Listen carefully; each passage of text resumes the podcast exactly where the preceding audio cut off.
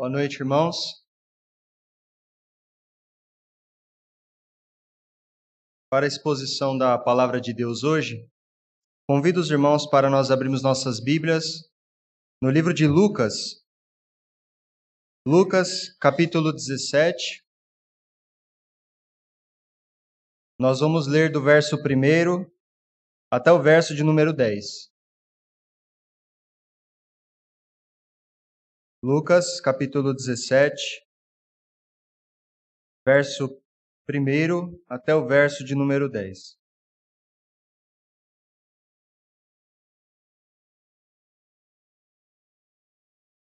Diz assim a palavra do Senhor: Disse Jesus a seus discípulos: É inevitável que venham escândalos, mas ai do homem pelo qual eles vêm. Melhor fora que se lhe pendurasse ao pescoço uma pedra de moinho e fosse atirado no mar, do que fazer tropeçar um destes pequeninos. Acautelai-vos: se teu irmão pecar contra ti, repreende-o. Se ele se arrepender, perdoa-lhe. Se por sete vezes no dia pecar contra ti, e sete vezes vier ter contigo dizendo: Estou arrependido, perdoa-lhe. Então disseram os apóstolos ao Senhor: aumenta-nos a fé. Respondeu-lhes o Senhor: Se tiverdes fé como um grão de mostarda, direis a esta moreira: arranca-te e transplanta-te no mar, e ela vos obedecerá. Qual de vós, tendo um servo ocupado na lavoura, ou em guardar o gado, lhe dirá quando ele voltar do campo: Vem já e põe-te à mesa? E que antes não lhe diga: Prepara-me a ceia, singe-te e serve-me, enquanto eu como e bebo. Depois comerás tu e beberás. Porventura terá de agradecer ao servo, porque este fez o que lhe havia ordenado? Assim também vós, depois de haver desfeito quanto vos foi ordenado, dizei: somos servos inúteis, porque fizemos apenas o que devíamos fazer.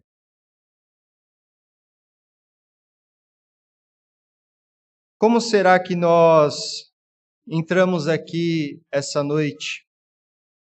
Será que nós lemos a palavra de Deus, é, vimos os atributos do Senhor, as suas obras através da palavra lida, nós cantamos, nós oramos, pedimos perdão a Ele, mas será que eu vou sair daqui essa noite sem perdoar? Será que alguém para eu perdoar? Será que quando o culto acabar, eu vou sair correndo para me reconciliar? Jesus e seus discípulos aqui, eles estavam na região da Galileia, provavelmente ainda na cidade de Cafarnaum. Após Jesus advertir os fariseus no capítulo 15 e o capítulo 16 sobre a sua autojustificação, a sua avareza, a sua dureza de coração, etc., Jesus se direciona aos discípulos. Nos versos anteriores ao que lemos, menciona o fato de haver escândalos que, na verdade, era o que vinha dos fariseus, por exatamente fazerem tropeçar ou impedir. A sua falsa religião impedia as pessoas de se achegarem ao reino de Deus. Embora esses versos possam ser ensinos fragmentados, nós temos de entender, de levar em consideração o porquê Lucas então reúne eles, é, coloca eles de forma juntos, de forma que ele então consegue fazer uma, um, uma ligação entre eles. Daí nós podemos entender o porquê Jesus então introduziu esse assunto que nós lemos do verso 1 a 3 se a gente observar, os fariseus, eles tratavam com menosprezo os publicanos e pecadores que se reuniam em torno de Jesus.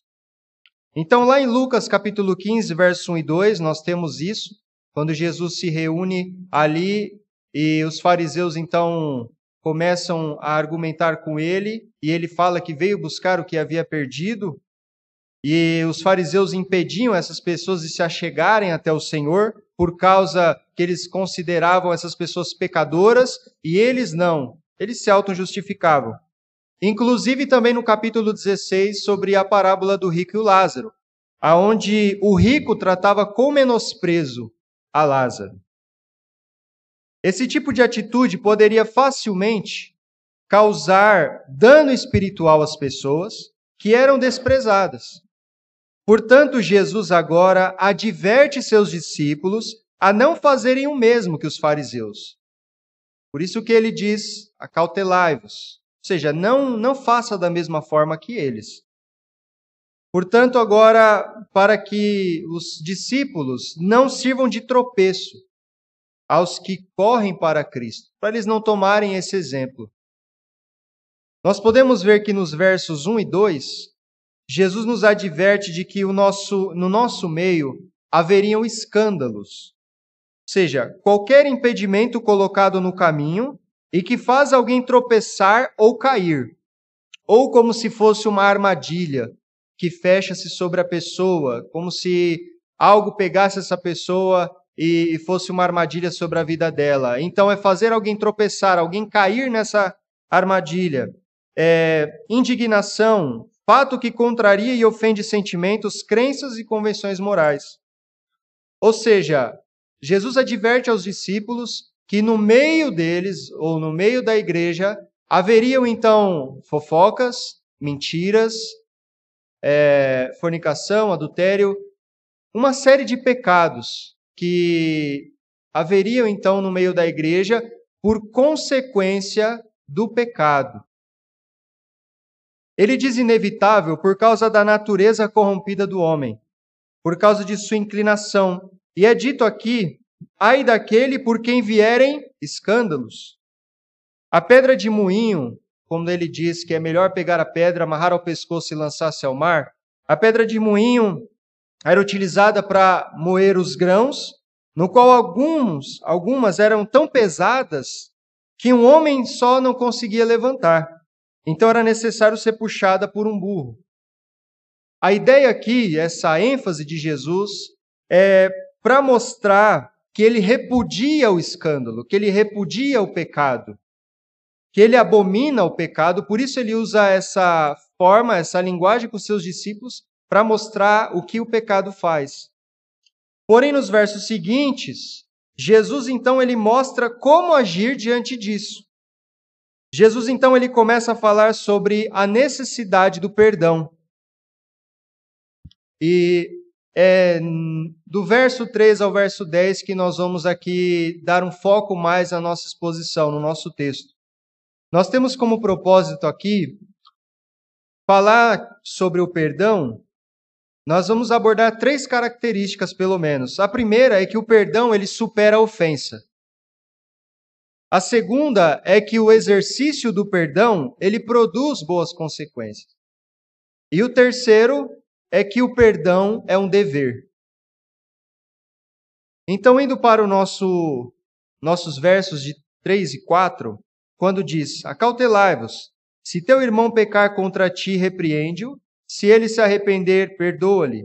Se por sete vezes no dia pecar contra ti, e sete vezes vier ter contigo dizendo estou arrependido, perdoa-lhe. Repare que no verso de número 2, anterior, ele diz pequeninos que creem em mim, e aqui no verso 3, ele usa a expressão acautelai-vos, ou tomem cuidado, e depois ele diz se teu irmão. Jesus aqui ele está se dirigindo então à igreja, ele está se dirigindo ao seu povo, ele estava se dirigindo aos discípulos, mostrando então que nós poderíamos é, passar por isso na igreja. Quando o texto diz, se ele se arrepender, perdoa-lhe, será que Jesus ele está ensinando que nós só devemos perdoar quando houver arrependimento por parte do ofensor?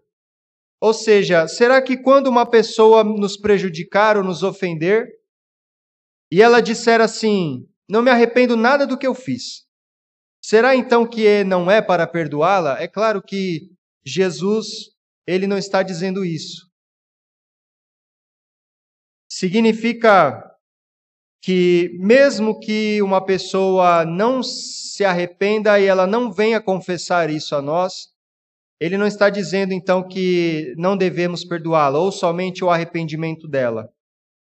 É claro que ele não está dizendo isso porque, afinal de contas, quando ele estava lá na cruz do Calvário, ele mesmo rogou ao Pai por aqueles que o ofenderam, e esses que o ofenderam não pediram perdão e não vieram a ele arrependido. E mesmo assim ele rogou: Pai, perdoa, porque eles não sabem o que fazem. A questão não é essa. Na verdade, nós conseguimos ver que nisso a forma de Deus trabalhar Perceba, irmãos, que Jesus, ele usa como exemplo o mesmo processo que acontece conosco em relação a Deus. Pecado, repreensão, arrependimento e perdão. É assim que Deus trata conosco, ao envolvimento, então, desses quatro elementos. É interessante também como Jesus ele coloca a possibilidade o pecado contra nós, porém a repreensão como ordenança. Depois, a possibilidade do arrependimento do ofensor e ordenança de perdão, ou seja, que nós devemos liberar esse perdão. É como se ele dissesse assim: se acontecer isso, faça aquilo, e se acontecer isso, faça aquilo. É o que acontece conosco. Se nós pecamos, logo somos repreendidos, e se, se nos arrependemos, logo recebemos o seu perdão. Então, se nós observarmos este verso, ele coloca: se teu irmão pecar contra ti, é uma possibilidade. Repreende-o, é uma ordenança. Se ele se arrepender, uma possibilidade. Perdoa-lhe, é uma ordenança. Então, Jesus aqui ele faz exatamente aquilo que acontece no nosso processo com relação a Deus. Nós pecamos. Então, nós somos repreendidos pela palavra. Houve arrependimento, logo Deus libera o perdão, logo Deus perdoa. Por isso que não há alguém que se arrependeu que Deus não perdoou. Todos que se arrependeram, Deus concedeu o perdão. Então é como se Cristo utilizasse agora dessa estrutura, dessa relação, para mostrar isso para os discípulos. Para mostrar que, olha, perdoe. Se houver arrependimento, perdoe. Nós não podemos deixar de perceber aqui, então, que Jesus ele está ressaltando o perdão nesses versos. E o que é o perdão? Dentre os significados de perdão, ele pode ser entendido, por exemplo, como deixar ir, deixar de lado uma dívida ou não guardar mais. É como se o ofensor ele virasse uma espécie de prisioneiro dentro do meu coração. É como se o ofensor virasse uma espécie de prisioneiro dentro do, do coração daquele que foi ofendido. É como se lhe devesse algo. Então, o que foi ofendido, perdoasse a dívida e deixasse o ofensor ir. Então, esse ofensor ele acaba sendo aprisionado no meu coração e agora é como se ele me devesse. E o perdão ele fala então de deixar ir. É como deixar essa dívida para lá. É como perdoar essa dívida, é como liberar esta pessoa, é como soltar essa pessoa. Há uma tradução da Bíblia que diz assim com relação a isso: é, soltar-vos e soltar-vosão. Ou seja, deixe ir, assim também como deixam você ir. E quando nós não perdoamos, então? É como se ficássemos o tempo todo querendo que essa dívida fosse paga. Significa que a primeira oportunidade que tivermos para cometer a nossa justiça, que nós chamamos mais de vingança, na verdade, então, nós também ofenderemos essa pessoa com aquele mesmo sentimento que ela nos ofendeu, que nós recebemos um dia. Quando nós não perdoamos, na verdade, nós estamos encarcerando a nós mesmos dentro do nosso coração. Nós estamos sendo um prisioneiro do nosso eu, nós estamos sendo um prisioneiro do nosso sentimento. Então, na verdade, há um sentimento dentro do homem quando ele é ofendido, aonde ele é aprisionado pelo seu próprio orgulho, pelo seu próprio eu. E é por isso que ele não deixa a pessoa ir, o ofensor ir, ele não libera, ele não solta. E a oportunidade que ele tem de ferir com o mesmo sentimento essa pessoa, ele vai fazer. É interessante o que é dito sete vezes no dia. Ou seja, perdoar tantas vezes uma pessoa ao longo da vida já parece muito. Sete vezes. Agora imagine no mesmo dia. Isso daqui eu acredito então que é para enfatizar que não importa o quão nós achamos o bastante ou seja, nós achamos que foi o bastante de perdão, nunca vai ser o bastante. Jesus quer deixar bem claro isso, que nunca vai ser o bastante, ainda que sete vezes ao dia. Lá em Mateus, capítulo 18, verso 21 e 22, nós vamos ver que essa expressão também aparece. Só que ela aparece de outra forma: 70 vezes 7. Ou 7 vezes, ou 70 vezes 7. Mateus 18, 21, 22 diz o seguinte: Então Pedro, aproximando-se, lhe perguntou: Senhor, até quantas vezes meu irmão pecará contra mim que eu lhe perdoe? Até sete vezes? Respondeu-lhe Jesus: Não te digo que até sete vezes, mas até setenta vezes sete. Segundo a tradição judaica, na, naquele contexto, daquela época, só era possível perdoar três vezes, segundo algumas interpretações equivocadas. Então, eles tinham o costume de perdoar três vezes. Por que, que Pedro, então, ele diz sete? É como se ele estivesse olhando para Jesus e dizendo assim: como aqui a gente tem o costume de perdoar só três, eu vou olhar para Jesus e vou falar sete vezes? Ou seja, ele vai ver que eu fui bem misericordioso, ele vai ver que eu fui bem bonzinho. Porque agora não é três, eu vou falar sete. E Jesus, conhecendo o coração, diz: não sete, mas setenta vezes sete. Ele vai além do que Pedro imaginava. Esse número aqui, 70 vezes 7, ou sete vezes, não é um número literal. Não significa que se for oito, então não perdoa mais. Não. Significa plenitude ou perfeição. É, o que Jesus está dizendo é que não importa quantas vezes pecaram contra você, você nunca deve achar que já perdoou o suficiente. Ou seja, que as ofensas contra você já chegaram na plenitude. Não, agora já deu, eu não perdoo mais. O que Jesus está dizendo é: se por acaso muitas vezes nós achamos que já chegou no máximo, o perdão ele deve cobrir esse máximo. Ele deve ultrapassar. Ele deve superar. Esses versículos, é, esse versículo não pode ser usado também como desculpa para a gente continuar pecando contra os nossos irmãos, é claro. Pois a palavra usada aqui, arrependo-me, significa uma mudança de mente, né? Mudança de direção, significa um arrependimento verdadeiro. Significa que o fato é que essa pessoa, que de fato essa pessoa se arrependeu, então ela entendeu a gravidade de seu pecado e como consequência veio pedir perdão.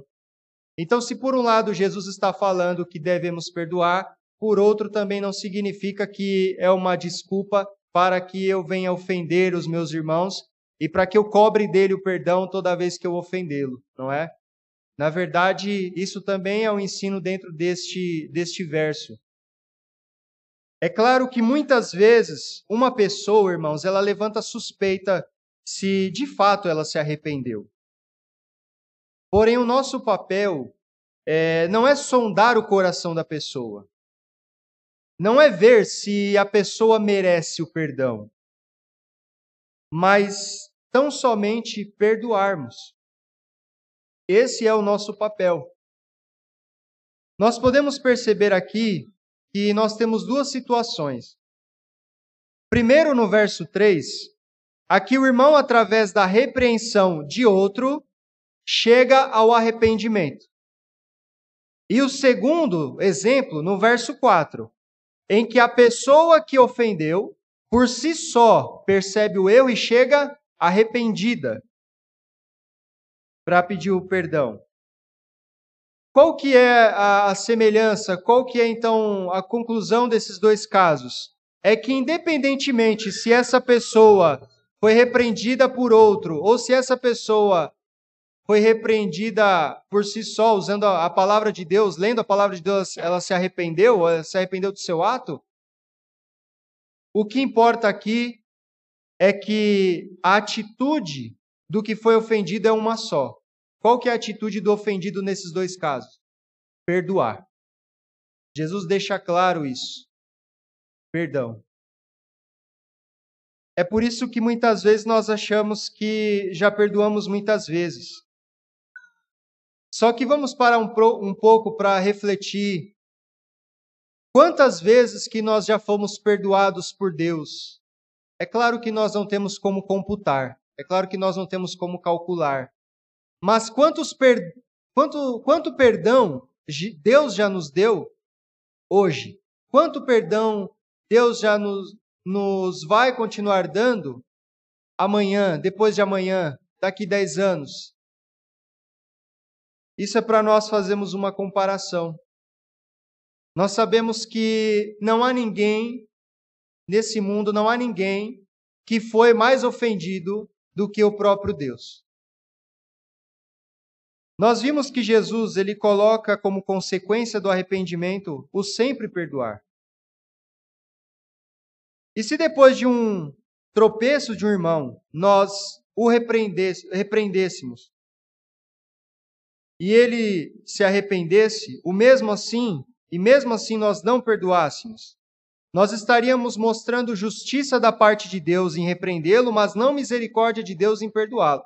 Então, se um irmão viesse arrependido depois de uma repreensão, e nós, então, repreendêssemos é, um irmão, mas não perdoássemos, nós estaríamos então mostrando a justiça, mas não a misericórdia de Deus. Porque Deus mostra a sua justiça em perdoar, em repreender, mas ele mostra a misericórdia em perdoar. Nós estaríamos mostrando um evangelho meio perneta, vamos dizer assim. Um evangelho que tem a justiça, a repreensão, mas não tem misericórdia. Talvez você está esperando tal pessoa vir até você para pedir perdão. E assim, então, só perdoar a pessoa. Mas na verdade, isso já pode ser feito agora, isso já pode ser feito já no nosso coração. Se a ofensa ela causa dívida, aprisionamento, o perdão ele causa liberdade. É isso que Deus ele fez conosco. A sua igreja devia a ele. Mas agora ela está perdoada. E aqueles que o invocarem por perdão também serão perdoados. Essa era a nossa era a nossa é, o nosso estado diante de Deus. Se ofender é uma dívida, estávamos em dívida. E se perdoar é liberdade, estamos libertos, porque nós somos perdoados pelo Senhor.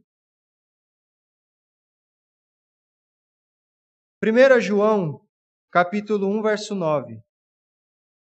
Se confessarmos os nossos pecados, ele é fiel e justo para nos perdoar os pecados e nos purificar de toda injustiça.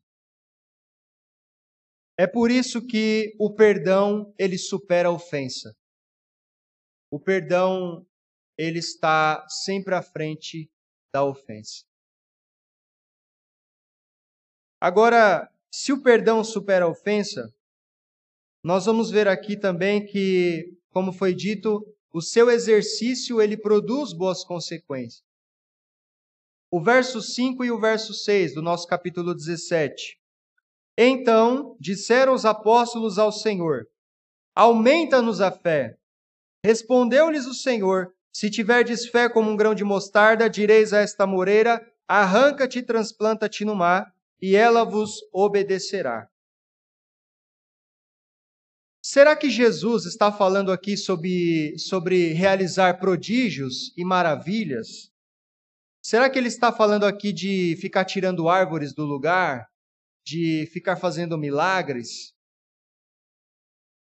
A palavra que é colocada aqui, então, ou portanto, logo, ou por causa disso, inclusive no texto original, que dá o sentido de é, uma, um efeito.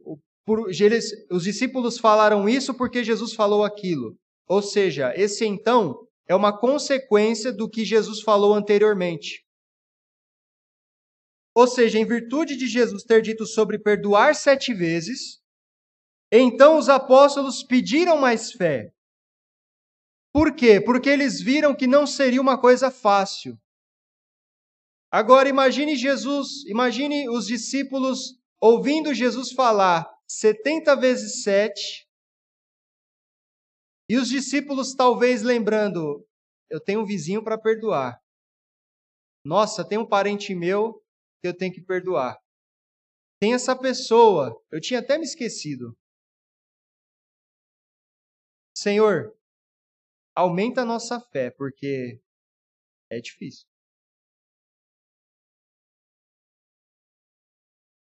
Eles não pediram mais fé para realizar prodígios e maravilhas ou curar, até porque não faria sentido por causa do contexto.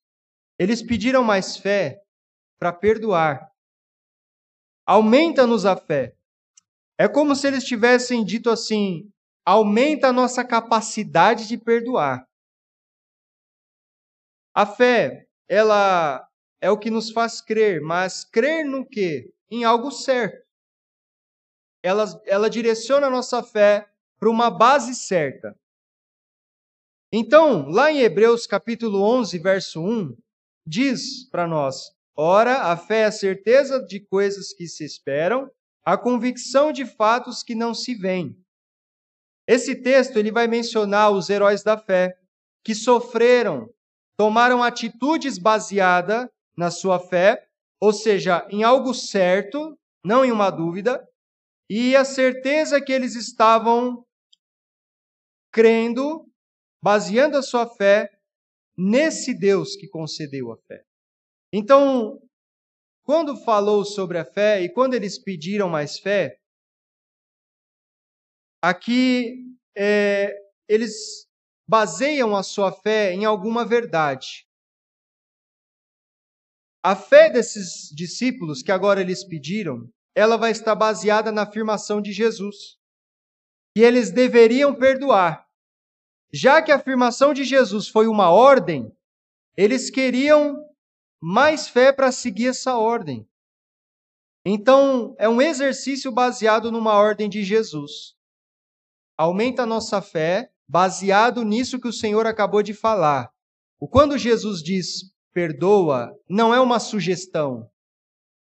Ele está dando uma ordem. Então, eles querem basear a sua fé nessa ordem que Jesus deu. Em seguida, irmãos, Jesus ele utiliza inclusive uma metáfora, né? Uma comparação aqui para para a fé dos discípulos, como eles deveriam exercer, o que eles deveriam fazer. Jesus usa o grão de mostarda como exemplo. Na época, era o que Jesus tinha de melhor exemplo ali na Palestina como o menor grão. Então, ele utiliza esse exemplo para com os seus discípulos, para que eles entendessem. A expressão aqui como grão de mostarda enfatiza então o processo a partir desse grão tão pequeno, onde crescia a altura aproximadamente 3 metros ou 4 metros, e podia abrigar os pássaros depois que já estivesse grande, crescido. A ideia é que, a partir de uma atitude tão pequena, ela vai produzir frutos, ela vai produzir coisas boas lá na frente. O perdão é difícil, mas uma atitude às vezes tão pequena que a gente toma em perdoar, ele vai ter ótimas consequências. Ele vai produzir boas consequências. 2 Coríntios capítulo 5, verso 19. A saber que Deus estava em Cristo, reconciliando consigo o mundo, não imputando aos homens as suas transgressões, e nos confiou a palavra da reconciliação. Se houve reconciliação é porque estávamos em inimizade, é porque ofendemos a Deus. E Jesus, então, através desse perdão, houve a reconciliação. A palavra reconciliar aqui, ela traz o sentido de fazer as pazes. Mudar inimizade para amizade. Ou seja, não só se alguém tem algo contra mim, eu devo pedir perdão, mas também se eu tenho algo contra alguém, eu devo perdoar. E também nós temos o desenvolvimento desse perdão em nossas vidas ao exercitar a nossa pouca fé. E Deus fará com que cresça cada vez mais à medida em que praticamos esse ensinamento, ou seja, além de produzir uma reconciliação, também perdoar, ele produz o quê? Um exercício cada vez, é, vamos dizer assim, nosso coração vai estar cada vez mais apto a perdoar. Nosso coração, ele vai se quebrantando. Então, é um processo que cada vez mais que a gente exerce, fica melhor de exercê-lo. Fica mais fácil. Não que o perdão seja fácil, mas que fica melhor de exercer esse perdão. A questão não é ter muita ou pouca fé. A questão é ter a fé genuína nesse Deus que ensina a perdoar. Segundo o comentário de Leon Morris sobre esse texto, ele diz o seguinte: A moreira negra parece ser a árvore em questão. Seja como for, os rabinos sustentavam que as suas raízes ficariam na terra durante 600 anos. Está claro que era considerado uma árvore bem arraigada, uma árvore bem firme, de modo que a remoção dela seria muito difícil.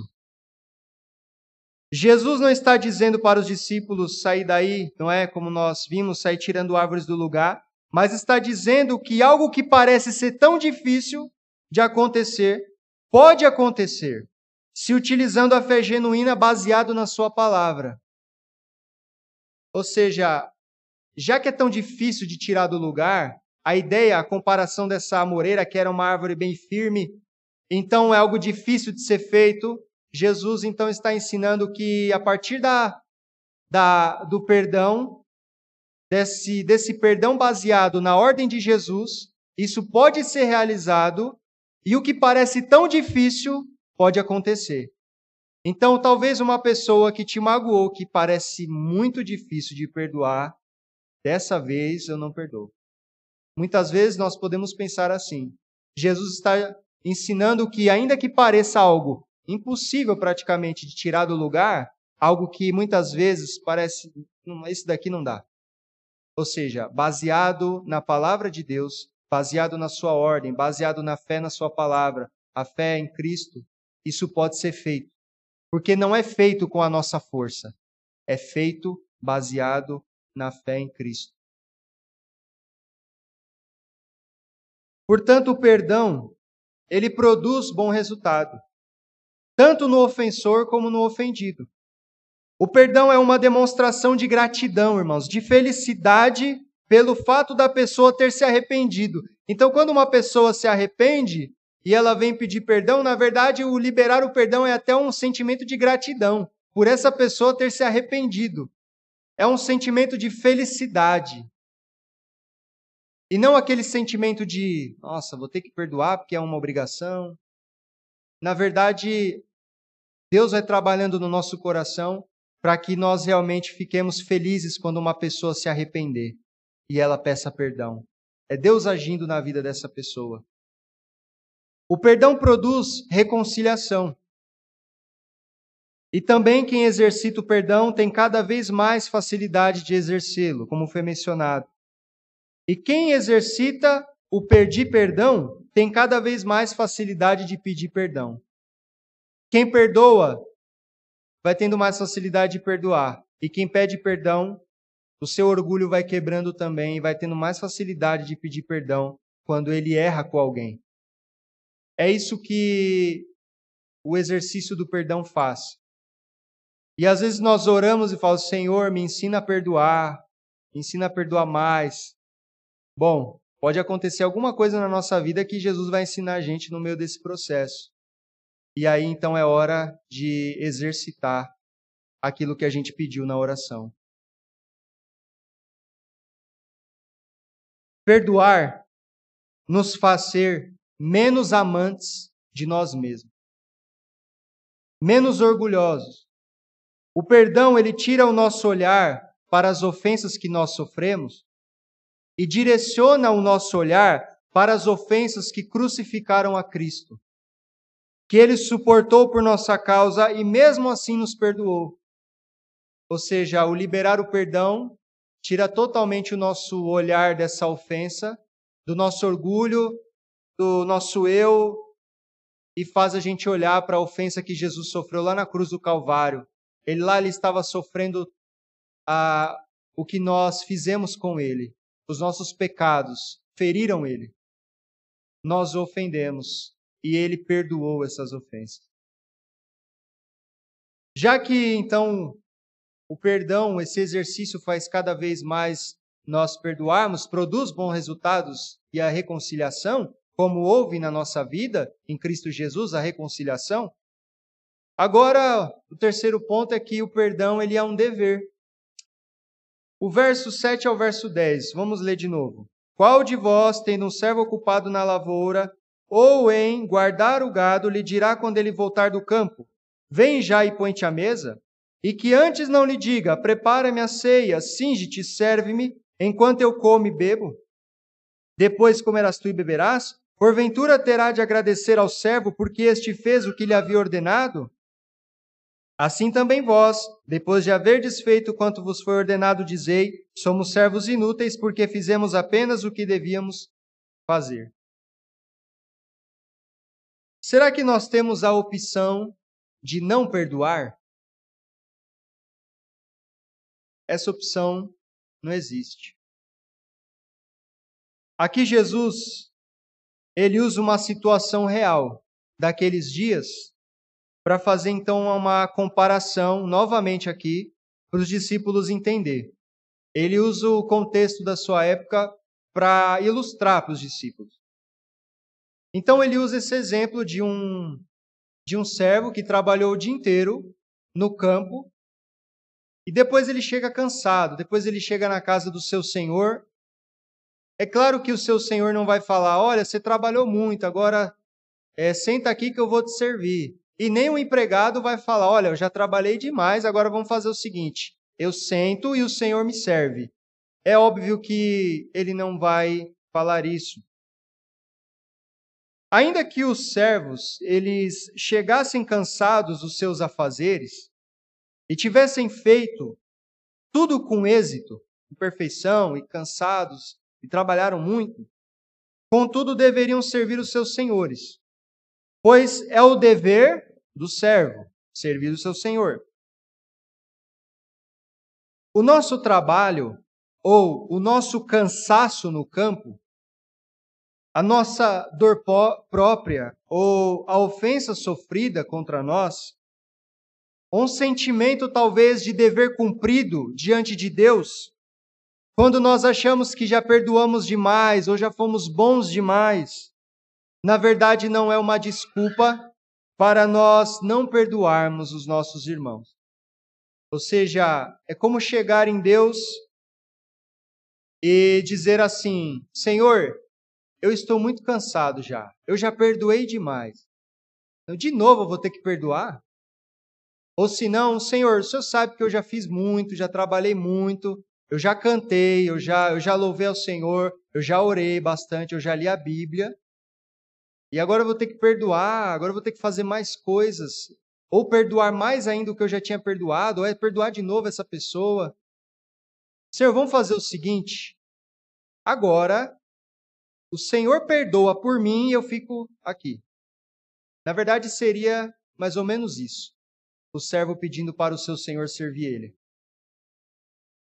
Nós podemos tocar, podemos louvar, trabalhar em obras sociais, podemos evangelizar, podemos participar de todos os cultos, memorizar todas as pregações. Nós podemos ser o melhor teólogo do mundo. Mas se o nosso coração não estiver pronto a perdoar, não vale de nada. Não adianta nada. Mateus 5, verso 23 e 24. Se, pois, ao trazeres ao altar a tua oferta, e ali te lembrares que teu irmão tem alguma coisa contra ti, deixa perante o altar a tua oferta, vai primeiro reconciliar-te com teu irmão, e então, voltando, faze a tua oferta. O servo pedir para o seu senhor o servir seria isso, pedir para Deus servir. Não devemos então nos engrandecer, nos gloriar por ter perdoado nossos irmãos, pois na verdade nós só cumprimos o nosso dever. Muitas vezes nós até perdoamos e depois que nós perdoamos, vem aquele sentimento: cumpri meu dever. Eu fiz o que eu tinha que fazer. Ou seja, agora eu tô eu tô bem. Muitas vezes o orgulho ele nos toma até nesses momentos onde nós perdoamos e achamos: é, eu como eu sou cristão. Na verdade, como Jesus nos ensina aqui, o perdão, ele sendo liberado, na verdade, é aquele sentimento: Senhor, eu só fiz, eu só fiz minha obrigação. O Senhor fez a mesma coisa por mim. E muito mais.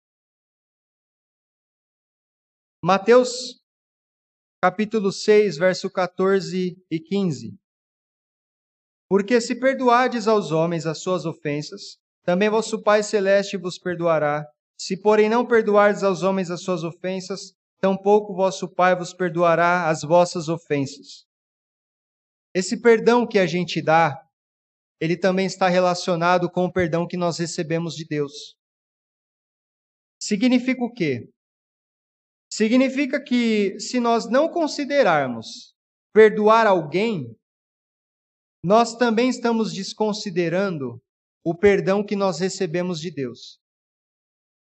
É uma coisa relacionada à outra significa isso. Se nós não perdoamos alguém, nós também estamos desconsiderando o que Deus fez por nós, o perdão que ele nos entregou.